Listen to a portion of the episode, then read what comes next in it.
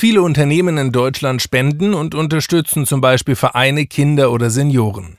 Natürlich reden Unternehmen auch gern über das Geld, das sie aufbringen. Melanie Schmergal, verantwortlich für Sponsoring beim Bundesverband der deutschen Volksbanken und Raiffeisenbanken, erklärt, warum sich die deutschen Genossenschaftsbanken mit 136 Millionen Euro engagiert haben. Die Genossenschaftsbanken machen ja nicht nur die Geschäfte in der Region, in dem Ort, in dem sie sitzen. Sie sind ja auch Bürger des Ortes. Und als Bürger des Ortes wissen sie ganz genau, wo vor Ort der Schuh drückt. Und da bringen sie sich halt ein mit der ganzen Bank oder auch mit ihren Mitarbeitern am Ende des Tages ist das die genossenschaftliche Idee, den Leuten zu helfen, sich selber zu helfen. Dabei geht es nicht nur um Geldspenden. Ein Beispiel ist ein Dorfladen, den ich kenne.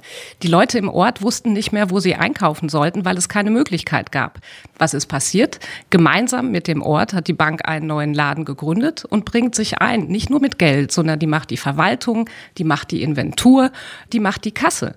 Und jetzt können alle im Ort wieder einkaufen. Es gibt wieder Eier, es gibt wieder Milch, es gibt wieder Brot im Dorf. Ein Beispiel, das für viele steht, denn allgemein engagieren sich die Deutschen sehr stark, erklärt der Soziologe und Verwaltungswissenschaftler Holger Backhaus-Maul, wissenschaftlicher Mitarbeiter an der Martin-Luther-Universität Halle-Wittenberg und Vorstandsmitglied der Stiftung Aktive Bürgerschaft. Ein Drittel der Bevölkerung in der Bundesrepublik Deutschland ist engagiert. Die Beteiligten engagieren sich immer in unterschiedlicher Art und Weise junge Menschen stärker online basiert, ältere in eher klassischen Vereinen und Verbänden mit einer hohen Verlässlichkeit.